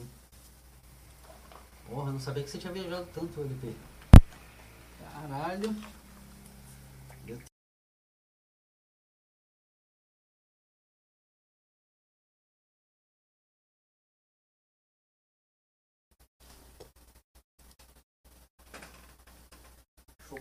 Do C, Rob. É, pode ir. Pode ir. Voltou o áudio? Você pôs o áudio Peraí. lá? Voltou, aqui o botão. Ah, voltou então? Uhum. Bom, estamos de volta agora, né? Vamos falar, falar mais um pouco aqui com o LP, né? Antes da partida, né? Ô LP, deixa eu perguntar uma coisa pra você, cara. Nessas vivências, cara, aconteceu alguma coisa surreal aí? Nos caminhos aí que você fez aí pelo Brasilzão afora, mano? Véi, aconteceu umas coisas surreal, umas paradas sobrenatural também. véi. Sobrenatural, conta essas fitas, mano. Eu gosto Uns de. bagulho bem louco. A gente, quando a gente tava viajando por Minas, que a gente chegou em São Tomé das Letras. São Tomé Nossa, é um São Tomé eu lugar- já fui lá, cara. São Tomé é uma delícia. São Tomé é um lugar mágico, ali rola várias magias doidas, né? A gente tava ali tranquilão, bem de boas, numa. num hostel, né? E tipo, nesse hostel tinha uma varandona tava bem de front assim pra uma montanha, tá ligado? Lá no, no fundo assim, não tava muito longe. Na verdade, acho que era um desfiladeiro que tinha lá e atrás tinha umas montanhas. Velho, a gente. Eu lembro que eu tava nessa, nessa varanda trocando uma ideia com a minha ex-companheira. Tipo, veio duas bolinhas assim caminhando, uma do lado da outra, pequenininha, tá ligado? Nossa! E eu tava achando que eu tava vendo miragem. Eu até cutuquei ela e mostrei, ela também começou a ver. E essa, essas bolinhas chegou bem na ponta da montanha, subiu uma em cima da outra e pegou, tomou uma forma e, tipo, voltou andando pra trás de novo. tá ligado? Caralho, mano. Mano, foi muito surreal, porque, tipo, eu contando assim, parece que é zoeira, mas, velho, É óbvio, surreal, mano, tá isso aí. ligado? Eu acredito nessas fitas. Até hoje eu queria entender o que, que foi aquilo. Foi um dos bagulho mais loucos assim que eu vi. E um dia que deu uma tempestade, a gente tava vendo uma chuva de meteoros. E do nada veio uma tempestade com os raios roxos, mano. Bem, Caralho, mano. bem maluco, assim, na Chapada Diamantina mesmo. A gente tava lá. E lá o céu de lá é maravilhoso. E tava Ah, tendo chuva de meteoros, velho. Então, muitos, muita estrela cadente. E do nada atrás da montanha veio uma, uma nuvem nebulosa, assim, mó cabulosa com os raios roxos, mano. Uns Caralho, mano. Raio roxo, Raio mano. roxo, velho. Eu fiquei de cara com aquele dia. Eu Não sei se foi algum efeito de nuvem, o que que foi, mas foi raio roxo. Assim, sobrenatural foi isso que eu vi, velho. Mas assim, algo massa mesmo que rolou foi uma vez também que a gente tava no litoral.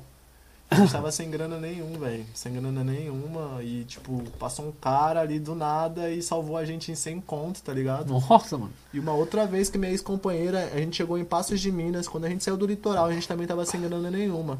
Ela entrou no banheiro e achou 600 conto, velho. Nossa, mano. 600 reais, velho. Ela achou 600 conto. Foi nessa que a gente foi pra Santo Tomé das Letras, com essa grana aí. Santo Tomé é um lugar muito da hora, mano. Eu fui lá, cara. velho, Incrível. Eu fiquei. Cara, eu quando eu fui fazer um acampamento em Santo Tomé, cara, eu fui fazer um acampamento. Os caras chegaram comigo lá, né?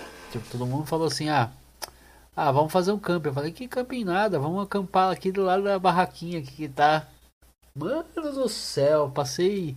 Você sabe que lá chove pra caralho, Muito, né? muito, Pra cacete. Aí ficou encharcada a barraca. Foi foda, mano. É, foi massa. É, em Minas, um, em Santo Tomé, quando eu fui, eu fiquei em camping lá. É, Você fez bem, cara. camping. Eu nunca mais faço o que eu fiz, cara. Eu acampei mesmo lá. É massa, é massa, mas é legal um tempo quando você não pega a chuva, né? É, então. além de ser frio, Não, cara, É tipo, eu ia dormir chuva. assim, tudo molhado, com o colchonete e o não cobertor, dava nem cara. pra E encostar na barra. Melhor que nem lona resolve, mano. Porque entra pela beirada da barraca, beirada. entra água, cara. Tipo, Essa barraca não foi impermeável, dá ruim, né, cara? não, ela não era, cara. Eu comprei a barraca antes de ir, cara. Foi mal louco. Quando essa vivência que eu tava em São Tomé foi bem massa, porque também lá tem uns artistas bem massa, inclusive Ventania. Ventania, mano. Conheci Ventania. Ventania lá, a gente trombou bastante na padaria, a gente tomava café lá. E eu saindo de Santo Tomé, indo embora de Santo Tomé, indo pra cidade de Três Corações, né, que é ali próximo. Peguei carona com ele, velho. Ele me deu carona de Santo Tomé até Três Corações. Olha que legal, Aí cara. aquele dia eu conheci ele de fato. Pô, conheci Ventania. ele, mulher dele, filho dele. Ventania é um cara que eu queria trazer aqui pra trocar uma ideia, mano. Olha, Porra, ser pega aí, louco, Ventania. Se você mano. vê essa live, cola aqui, É, pô. cê- Vale a pena. Não, cara, tipo, nossa, seria muito da hora trazer o Ventania aqui pra trocar uma ideia, mano. Ele é uma viagem, mano. Uma viagem, aquele cara é de outro planeta, É mano. de outro planeta o cara, mano. Surreal. Santo Tomé eu fiquei perto daquela Cachoeira da Lua, não sei se Sim, você... sim. Cheguei a colar na Cachoeira da Lua. Fiquei lá. Santo Tomé é bom, cara, você ir. Pra dar um rolê na roça, velho. Ah, sim, cara. Parte rural ali de Santo Tomé, onde que tem as cachoeiras mais lindas, né? Que... Cara, eu entrei na, eu entrei nas cavernas, entrei naquela carimbados lá. Você que- chegou aí na Gargantinha, Fui, ali, na Borboletas e tudo mais? Borboletas eu não lembro, mas Gargantinha eu fui, cara. Gargantinha, tem a garganta do diabo, a gargantinha, né? Você vai subindo, desfiladeira assim. Eu fui naquela do labirinto lá, sabe? A- Acho que é a gruta do labirinto. Eu não cheguei a colar em muitas grutas na, em Santo Tomé quando eu fui pra lá. Ah, eu colei um monte, mano. Eu Só gosto fui lá disso. na pirâmide. Uma pirâmide? Tomei o Você... famoso chá de cogumelo lá Nossa, na pirâmide. Um mano. pôr do lá. Tem um dos melhores pôr do sol que eu já vi na minha vida, velho. Cara, chá de cogumelo é uma experiência maluca, mano. É doido pra caralho. É muito doido, mano. Eu nem falo nada porque você é doido, mano. É doido, é uma, é uma vivência diferente, Você cara. conversa até com árvore, mano. E lá. E lá... é, rea- é real. E lá é uma vibe muito disso. A galera é muito mais desse. desse é um rolê meio hippie, né? Santo Tomé das É, Letras, meio né? hippie o rolê lá, cara. Tipo, mas é um rolê muito da hora. Alternativo, né? Você chegou a entrar na Carimbados lá, cara? Não, cara. Na gruta que Carimbados é fui... aquela lá que eles falam que vai pra Machu Picchu, cara. Não, não. Eu entrei nessa daí, cara. É. Nossa, eu fui até onde dava, mano. Nossa, e é grande lá, né, velho? Não, cara, essa caverna é estreita, cara. Você vai entrando, cara. Ela chama carimbados que você volta carimbado de lá. Você volta com barro até. Nossa. Imagina que eu tava acampado e não tinha onde tomar banho, cara. Tipo, depois eu tive- eu tomei banho na cachoeira, cara. Depois da cachoeira da lua. Eu dei um mergulhão lá e Já limpou, né? já limpou, mano. Porque, nossa, dormir sem tomar banho de barraca ninguém merece, cara. É Nossa, horrível. mano. Eu dei um mergulhão lá, tirei, tirei o barro que tava. Mas, cara, entrei com um brother meu, cara, o Rafael. Nossa, mano, a gente entrou lá e foi. A gente foi até onde deu, cara. Tipo, chegou um ponto lá que eu falei, não, daqui não, dá Pode mais. crer. Você lembra que você me perguntou se eu tinha passado alguma, alguma loucura assim na, na, na viagem? Eu acabei de recordar. A minha primeira noite viajando foi na capital, em São Paulo. Em né? São Paulo. A gente saiu aqui de Campinas para chegamos em São Paulo. Fui comprar uns materiais de malabares, que lá tem umas lojas e tal. E a gente foi, foi procurar um lugar para dormir. E a gente ia pegar um ônibus que passava na frente da Portuguesa Tietê no outro dia, 5 horas da manhã. Caramba, velho. E o que, que aconteceu? Aí, vamos dormir aqui mesmo. A gente chegou na frente do, do, do- da Portuguesa Tietê, né? Tem um pontilhão. A gente montou a barraca ali. Tava eu, minha ex-companheira e mais dois amigos. Não, vamos dormir aqui. Pá, eu olhei pro céu e falei pro meu amigo meu, mano, vai chover. Ele, não, Não vai eu não sei chover." quanto tempo. São Paulo é assim mesmo, o céu é cinza e tudo mais. Beleza, minha barraca também não era impermeável. Não é era bem aquela assim de não, 100 cara. reais. Aquela de 100 reais do extra. Beleza, montei minha barraca, caí pra dentro com a minha companheira. Eles montou o lugarzinho deles ali, dormiu do lado de fora, né? Mano, Caiu o mundo. deu 3 horas da manhã, velho. Eu acordei afogando. Literalmente afogando na barraca. A, a, a mina tava, tipo, desesperada. Porque São Paulo tá gritando. enchente, cara. Isso que é Mano, foda. velho, choveu muito, né? E nós peguei, porque a barraca ela desmontou. Era tanto vento que tava sufocando nós, que a barraca tudo molhada e as Nossa. paredes sufocando. Então ele já acordou naquele desespero e pegando as coisas arrastando pra debaixo do, do- da marquise, assim, da, da plataforma né, da, da estação e tal. E, nossa, e a mina em choque, mano, chorando, pá. Acho que foi a única, o único perreco, assim, pra não dizer nada que a gente passou, velho. cara, imagina São Paulo. Só que eu lembro que depois eu acalmei ela e tudo mais. Eu falei, bom, a gente já ouviu tanta história boa. A gente já viu tanta coisa massa. Ouviu tantas pessoas dizer coisa, coisas boas. A gente vai desistir no nosso primeiro dia? É, não, né, vai se Não, secar. vai- vai que vai, né, coisas, cara? Só vamos, velho. Aí a gente continuou o rolê. Dali pra frente, nunca mais, assim. Aí acho que a gente pegou a maldade, né? Porque acho que você vai vivendo, você vai pegando a, a Ah, malícia claro, da você pega a malícia da rua, cara. Tipo. Saber sentir as pessoas, saber sentir se aquele lugar que você tá pensando em ficar é, é seguro. Porque você viajar sozinho é uma coisa. Agora você viajar com namorada, mano, é outra ideia, tá ligado? Ah, eu sei, tô ligado. é- é- não é por você que você. É por você sim, né? Mas é, é mais por ela, na questão Por de mais a- segurança, de cuidado e tudo mais, né, Por velho? mais que as mulheres hoje em dia sejam independentes, tudo, cara, é, é. foda, mano. É foda pra tipo, mulher. você- é, é, é outra- é situação. porque você sozinho, mano, você come o que tem, você. Tá ligado? Você se vira, velho. Você, não- você não tem aquela preocupação, né? Mas enfim, a, o, único, o único astral mais baixo assim que a gente pegou foi nesse dia dessa madruga. Cara, foi De chuva. Puta que pariu, cara. Mas São Paulo também é foda, mano. São Paulo chove da enchente, é uma merda. Eu morei lá, cara. Morei vários anos lá, É. cara. Pode crer. É foda, mano. Tipo. São tem- Paulo é um lugar que eu não gostei muito não, assim, velho. Achei, sei lá, estranho. São Paulo ela é boa e ruim, cara. Depende São do. Paulo é legal pra você dar um rolê, passear lá, ir em evento, É, namorar lá, é um Isso, saco. é isso, velho. Não é tão ruim assim, não, Acho cara. depende da localidade também, né? Eu morava lá no Tatuapé, cara. Hum, Tatuapé era até, até legal. Mas é o seguinte, cara, ela tem, tem as quebradas lá, eu conhecia, eu estudava com uma galera que era do São Mateus, lá do Nossa. São Miguel Paulista. Eu não conheço particularmente. Ah, cara, lá é os. É, é os. É, como se diz? As perifas de lá, né, cara? São Miguel sim, Paulista, Engenheiro Goulart. Já ouvi falar, mas conheci na prática mesmo. Ah, cara, é- é- lá tem várias realidades, cara, pra falar a verdade. Tem uma realidade que é quando o bairro não tá, na, tá entre a e a parte boa. Agora tem a realidade da periferia também, né, É cara? outra, tipo, é outra realidade, cara. Realidade periférica de São Paulo é algo muito grande, né? Algo, algo muito grande de verdade mesmo, velho. Não, a realidade periférica lá é foda, cara. Tipo, a diferença, cara, que lá a periferia não é pequena, é grande, cara. É grande pra caralho. É outra coisa, né? Não, você vai, né? você vai, por exemplo, pra Guaianazes, é, São Miguel, cara. É uma região periférica, só que é enorme, cara. Por isso que tem. Ah, você deve já ter visto o cara que já foi pra lá tal. Que falou de lá. Eu conheço assim, cara, porque eu morei lá, né, cara? Eu morei em São Paulo mesmo. Conheci a galera também de lá. É massa. São Paulo eu conheço ali de quebrada mesmo, Guaianazes, você falou, eu já passei por lá. Tive lá no, no- em Itaquera esse tempo Itaquera atrás, também. Justamente com o Eric, né? Com a rapaziada lá, o, o Tube, a rapaziada lá do, de São Paulo, conheci Itaquera. Tive a oportunidade de conhecer o Itaquerão. Taqueirão lá, o estádio do Corinthians. Recentemente. Achei muito, muito massa, assim. É, é outra vivência, é outra atmosfera. Nada a ver com o interiorzinho que nós vive aqui, É, então, Paulínia.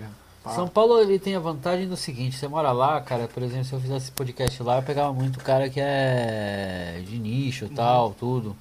Ficava vinha mais. Mas o interior é muito mais sossegado de morar, cara. Sim. Pra te falar bem a realidade, mano. É outra parada, É velho. outra parada aqui. Eu, eu acho assim, cara, viver aqui pra mim é melhor do que viver lá, cara.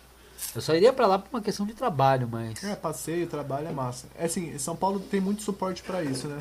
Pra gente que é artista mesmo, músico, tem muita oportunidade massa pra aqueles lados lá, né, cara? Tem, cara. é Muito, sempre. muito, muito. É inúmeras. Então, tipo, é, é, é massa. Eu, como nunca morei assim, eu até sou suspeito a dizer, mas vendo as, a partir das vivências que eu tive, eu não, não teria, assim, eu não tenho essa vontade de morar lá. Os lugares que eu tenho vontade de morar, que eu passei é na Bahia. Bahia deve ser da hora, mano. Bahia eu quero morar lá, velho. Você Meu passou em Salvador, cara? Passei. Puta, Conheci o litoral Salvador. da Bahia, cara. Deu um rolezão também lá de mochilão. Litoral baiano é maravilhoso. Mas você foi em Salvador no carnaval ou no pré-carnaval ou no pós-carnaval? Foi pós, foi pós. Mas, cara, o Salvador não para. Não para o carnaval, pelourinho. cara. É por isso que eu falei, Carnaval pré-carnaval, carnaval, pós-carnaval, grito de carnaval, é tudo É. assim lá, cara, trio É elétrico. muito massa. Quando eu cheguei em Salvador, eu cheguei ali na praia do Rio Vermelho. Eu lembro que tinha um palco montado na hora, tava rolando um showzão de reggae, mano. Os caras rebentando lá no reggae, comendo solto. Aí eu fiquei morando ali na praia da, da, da Pituba, que é um pouquinho mais à frente do Rio Vermelho. Fiquei morando numa praça de skate que tinha lá acampado, conheci uma galera massa. A galera, tipo, andava de skate, sempre colava lá pra trocar uma ideia, né, mano? E era muito massa. Aí eu fui subir no litoral ali, cara. Fui pra Camaçari, fui subindo do Litoral Forte. baiano deve ser bonito, Nossa, cara. É maravilhoso.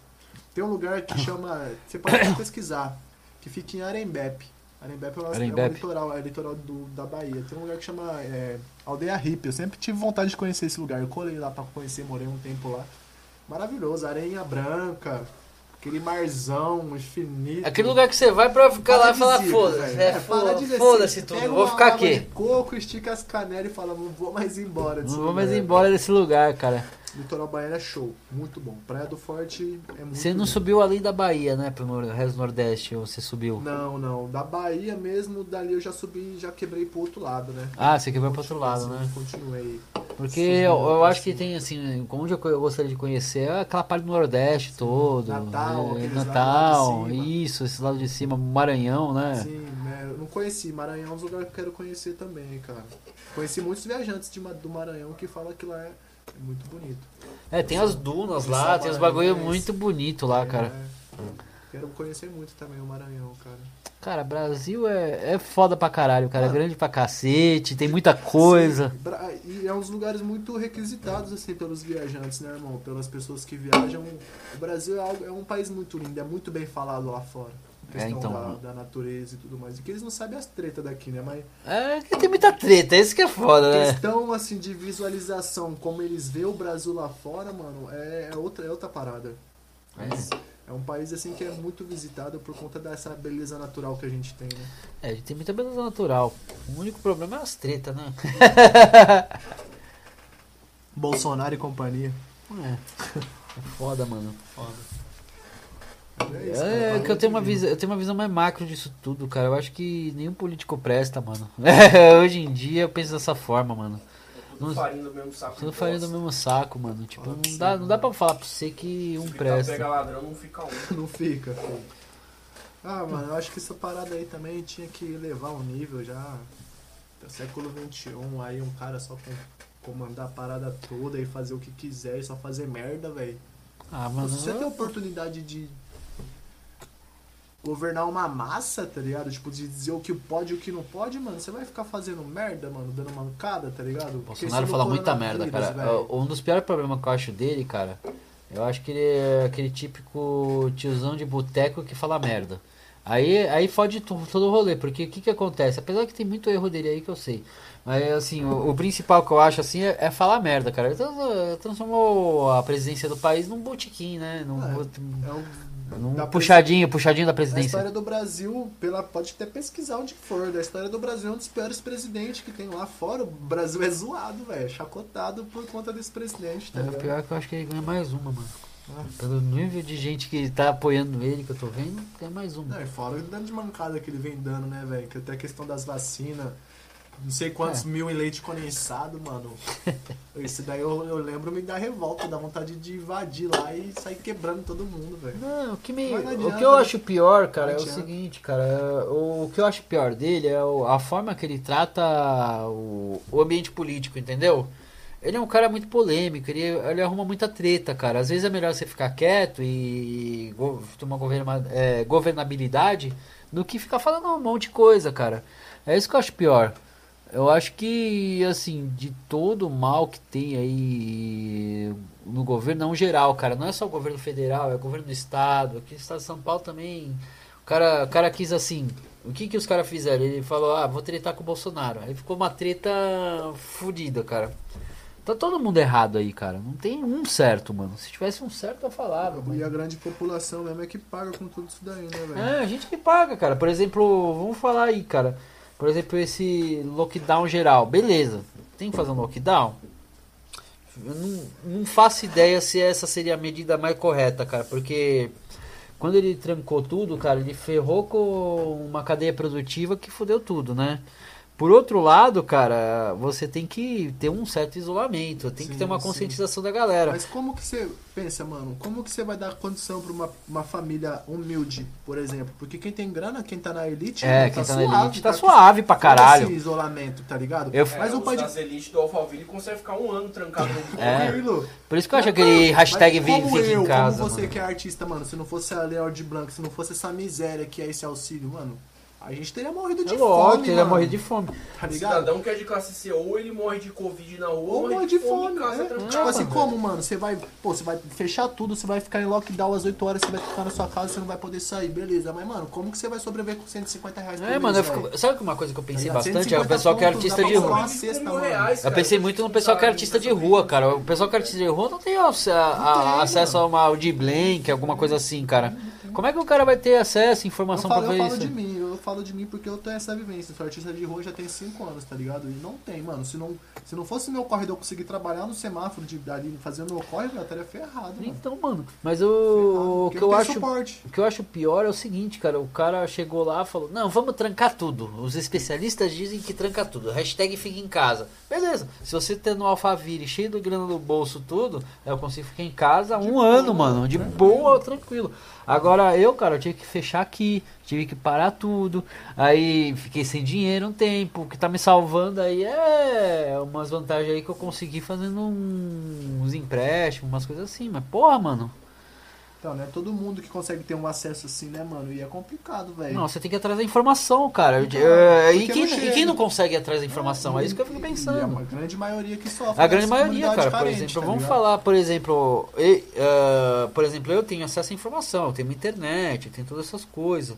Aí, por exemplo, eu vou lá, vou perguntar, a empréstimo pessoal, empréstimo de não sei o Tá beleza, ele falou assim, ah, vou dar um auxílio com o Banco do Povo aqui no estado, beleza. Dá, dá pra fazer, cara, tem uma burocracia do caralho, mas sai. Sai, cara, sai, sai tranquilo. Uhum. Só que o seguinte, cara, e o pessoal que tá lá vendendo salgadinho na- de Não porta tem, em porta, tudo. é Como é que o cara vai pegar um, um negócio desse, cara? Onde?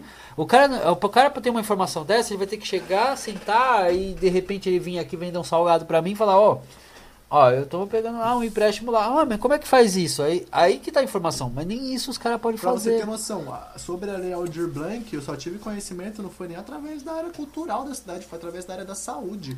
Na saúde Tipo, falou? Uma médica passando no semáforo falou: Ei, você tá sabendo dessa lei e tal? Me explicou meio por cima, abriu o semáforo e foi embora. Eu fiquei tipo. Aí eu tive que ir lá pesquisar e tal.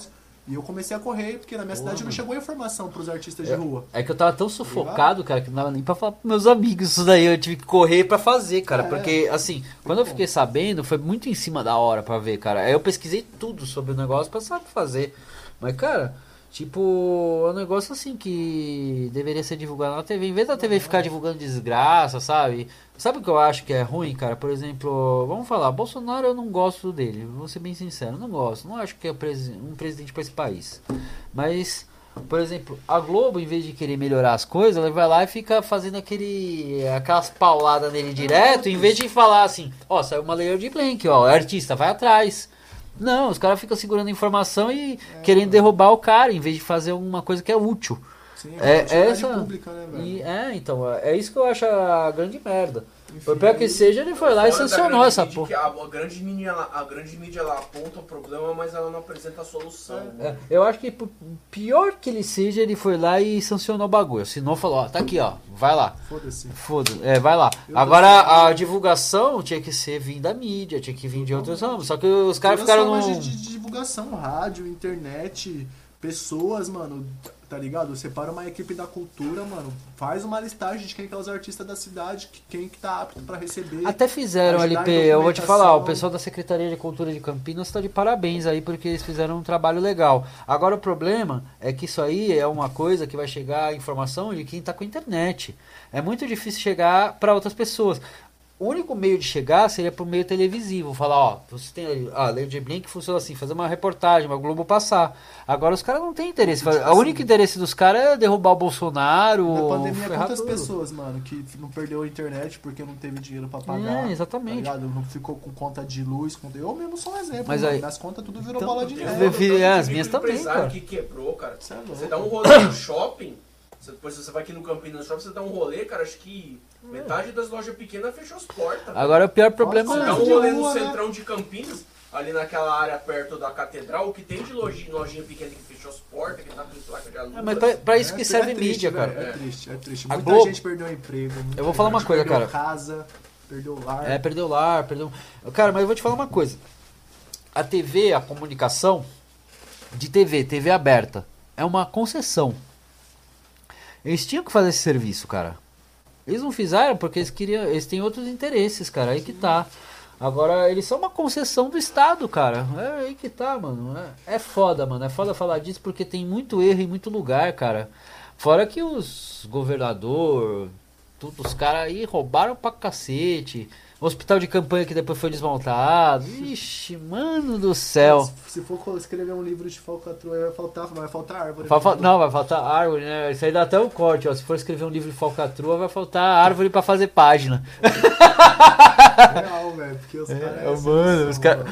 Esse é um livro maior que a Bíblia. Mas sabe uma coisa que eu acho, LP, que eu fico pensando, cara? É muita ganância, cara, porque é o seguinte, eu preciso pra viver, cara, ó, se eu tiver dinheiro pra comer, um dinheiro pra um lazer, alguma coisa assim, eu vou viver tranquilo. Agora os caras que é lá, eles querem ficar enfiando no, na Não, conta na Ilhas Caimã 300 é milhões, parada, cara. quando tá sobrando na conta de um, de alguém tá fazendo falta, Sim, tá ligado? concordo. Mas eu- o que eu penso é o seguinte, cara. Tipo, os caras aí, os políticos são os piores, cara. Porque os caras, eles têm uma ganância que é, é sem minoria, limite, né? mano. É uma Pouca minoria. gente que sei lá, velho, é foda. E eu penso assim, como que a população do Brasil, eu falo do Brasil, né, mano? Tá ligado? Vê essa parada, mano, e aí ainda consegue É porque a gente tá correndo atrás de quando ganhar pão, mano. É por causa disso. A gente tá correndo atrás, por exemplo, eu tô correndo atrás de fazer um negócio virar pra ter uma renda de, no máximo, assim, bruto. Porque bruto e líquido é diferente. O que sobra é diferente. Basta 10 pau por mês pra me sobrar 4, 3, entendeu? Pra viver. Isso que não tá dando isso aqui ainda, mas um dia vai dar. Mas é o que é uma, é uma mira que você tem. Agora os caras lá, eles estão na mira dos 300 milhões, 400 milhões. É, porra, mano. Pra esconder na Ilhas A gente não Caimã. noção do que, que é isso em dinheiro, É. espécie, mano. Não, não, mano. Isso aí é essa mesa aqui com dinheiro até o teto, Não mano. Para. imaginar. Eu, a é, E não assim, precisa. pra gente da minha classe, quando pega mil reais no final do mês, já é uma, uma alegria, né, mano? De conseguir pagar os boletins, Sim. sobrar 300 reais, 200 reais ali, mal isso. Eu acho que Imagina deveria os ser cara, mais, velho. cara, pra essa gente aí. por- Porra. Pra mim não sobra já, cara. Tipo. Imagina, cara. Teve uma época até que eu consegui ganhar, cara. Eu trabalhava de vendedor, eu fazia, fazia um dinheiro bom, tal, sobrava, comprava coisa, tal. Hoje em dia, cara, tá muito difícil fazer alguma coisa. Ainda com os caras pondo essas barreiras aí pra. Ah, vamos trancar tudo, vamos multar, vamos na sua. Vamos lá na sua porta do seu negócio pra fechar seu negócio. Só que, mano, isso daí é foda, porque você vê os busão 5 horas da tarde, mano, um inferno, tá é, ligado? mano, sem Você vê- sentido. Você vê a porta, a porta de, de, de hospital, tá ligado? Você vê as filas de mercado, mano, é surreal. É sem sentido, mano. ligado? Fora uma coisa, cara, que eu fico avaliando. Eu acho que os caras devem, talvez, ter feito isso. Eu não posso afirmar, né? Porque se eu afirmar aqui, eu vou estar fazendo uma acusação. Mas eu não vou afirmar, mas eu vou insinuar o seguinte, cara. Por exemplo, os caras fazem esse trancamento de tudo tal. Beleza, fala que é em nome de um. pra controlar uma doença. Tá. Mas e aí, cara? E aí o transporte público fica lá, a pessoa tem que trabalhar tal. Aí eles quebram uma cadeia produtiva, fode todo o país e eles estão ganhando deles. Agora o meu não tá caindo na Você conta. exigir essas paradas aí, você tem que dar recurso, você tem que dar opção pra galera, mano. Pro trabalhador ali, autônomo, microempreendedor, que tá com a sua lojinha, mano, que paga aluguel, que paga água, que paga luz, que sobra mil real pra É viver. impossível do jeito que eles quebraram a cadeia, o LP. Sabe uma coisa que eu entendo? Eu entendo que o Bolsonaro é um cara que eu não concordo com muita coisa que ele faz, mas tem uma coisa, cara, a economia é uma roda. É o que eu penso, é uma roda. Por exemplo, se eu vendo salgado, você vem lá, compra meu salgado, aí você faz seu trampo e tal, é uma roda que tá assim. Sim. Beleza. Aí o que que acontece, cara? Essa roda tem um imposto que você tira pra pagar lá no imposto federal, imposto estadual, tal, tudo. Beleza. Aí você vai lá, cara, você tranca tudo, você quebra um monte de empresa, aí essas empresas param de pagar imposto, cai a receita, aí você não consegue pagar o povo. Os caras fizeram um negócio que quebrou tudo, cara. Infelizmente. É. Aí coloca a culpa no quê? Aconteceu isso porque a gente deu a parcela de 600 reais, não sei quantos milhões aí de, de, de parcela do, do, do auxílio emergencial no ano de 2020. Sim. Vamos fazer o quê? 2021? Corta pela mais de, mais de 70%, vamos dar 150 reais pra quem é só, 200 e pouquinho, e 370 pra quem é mãe de família e, e tal, cara. Ah, não, não dá, cara. E outra coisa, os caras estão. O problema é que assim, né, os caras não querem diminuir a conta, porque não é só, só o, o, o executivo. Legislativo, por exemplo, o cara ganha quanto pra gabinete, cara? Deputado, mano. Pff, Se você for ver Fora o que vem por fora, né? É fora que vem por fora, né? Fora que o cara bota no bolso assim por fora. Mas os caras falam, é uma roubalheira que é geral, mano. Eu falo pra você, por isso que eu não, não gosto de político, mano. Nenhum, nenhum político pra mim presta, mano. É foda. Complicado, velho. Mas vamos falar de outro assunto, que isso aí é. A gente falar, a gente vai ficar triste, mano. É, é- é a tristeza nossa é falar dessas coisas, mano. Infelizmente é a realidade. Infelizmente é a realidade. Cara, uma coisa que eu vou perguntar pra você, cara. Você. Você deve ter visto muita gente, cara. Tem alguém que você lembra sempre, cara, quando você passou? Alguém que marcou nessas viagens que você fez? Sim, tem algumas pessoas na realidade. São mais pessoas assim que me acolheram, que se tornaram Tem muita família. pessoa boa nesse país, né, cara? Cara, nessa viagem eu percebi, tem muita pessoa boa, mais pessoa boa do que ruim, velho. De verdade, tem muita pessoa que tem coração sensível, que valoriza a arte, que valoriza o contato com o ser humano, né? Além de desconfiança, de qualquer coisa. Claro que a gente precisa ganhar a confiança das pessoas. É claro, irmão? né? Porque não dá pra É, confiar em todo mundo, Mas né? assim, velho, as pessoas de, de bom coração estão aí, estão fazendo por onde pra ajudar, pra fazer o que pode. E, nossa, muita gente já me salvou mesmo em momentos que eu precisava, assim. Eu tenho lembrança dessas pessoas, claro, com certeza. Mas em especial, uma pessoa que eu sempre me recordo é meu padrinho, né? Que é o Rogério. Ele é da Bahia. Foi a pessoa que me recepcionou no momento que eu tava mais frágil, que eu tinha terminado o relacionamento. Hum, ah, já tava naquela pô- Tava- período foda, Ta- Tava né? meio na bad, assim. Então foi um cara que me acolheu, me colocou dentro da casa dele, tá ligado? Morou lá, me ensinou umas paradas muito massa, velho. Me deu trabalho, tá ligado? Me Uhum. deu trabalho. Me ajudou, assim, muito. E é é aquela pessoa, assim, que sempre quando eu paro pra fazer uma oração, Você lembra dele, né? lembrar dele, tá ligado? É muito importante, né? Ele e várias outras pessoas, né? Que se a gente for citar, a gente não sai daqui hoje. Não, Mas é verdade. Em especial o Rogério, cara. O Rogério da Bahia. Da hora. Manda um abraço pra ele aí, um mano. abração pra você, vou te mandar o link pra você ver esse vídeo. Você é uma pessoa muito querida pra mim, em vários quesitos, e tenho certeza que você tem a noção disso daí, meu irmão. Tamo juntão, Rogério. Bom, vamos finalizar agora, LP? Demorou, meu irmão. Tem alguma consideração aí final Com aí pra certeza. falar? Primeiramente, agradecer a Rock Night Live aí pelo convite. Opa. Meu irmão Hobby aí de longa data já. Muito importante estar aqui trocando essa ideia, né, mano? Unindo esses pensamentos, tá ligado? Essa força em prol de um- de um movimento que é muito mais além do que a gente quer pra nós como pessoa. É algo coletivo, né? Que é a cultura, é o hip hop, é o rock, é a música, é a arte em, em si. Então eu gostaria de agradecer por essa oportunidade a toda a equipe aí que proporcionou esse momento e agradecer a você que está assistindo, mano, porque Ah. você acredita no nosso corre, você incentiva, você apoia e deixar um aviso, mano, apoiem artistas locais, Isso é pessoas muito importante. de microempresas, cara, é muito importante você apoiar o barbeiro da sua quebrada, apoiar o mano que vende uma peita na sua quebrada, tá ligado? A tiazinha que faz uma marmita. Porque, pô, você comprar dos boys lá do centro é foda, né, mano? Tá É mas, fácil, pô, né? O pessoal que tá ali que, com certeza, mano, apoia os artistas locais e os microempreendedores locais que é só sucesso, família. Bom, é isso aí, gente, ó. Esse foi o Rock Night Live de hoje. Com o LP aqui, né? Tá brother da hora. Contou umas coisas assim que eu não sabia, né? Eu já conversar com ele, a gente tem uma amizade faz muito tempo, mas tem coisas assim que eu não sabia, que foi muito legal de saber. Bom, gente, assim, ó, quem estiver assistindo depois aí, ó, tem o Apoia-se, tem o Prime Video aí, vocês viram no começo, vai lá e dá essa força. É, dá uma força também pros artistas, como ele falou, é muito importante você chegar e dar essa força. E é isso aí, gente. Valeu por estar acompanhando até aqui e até o próximo que é no sábado. Tamo junto, familiar.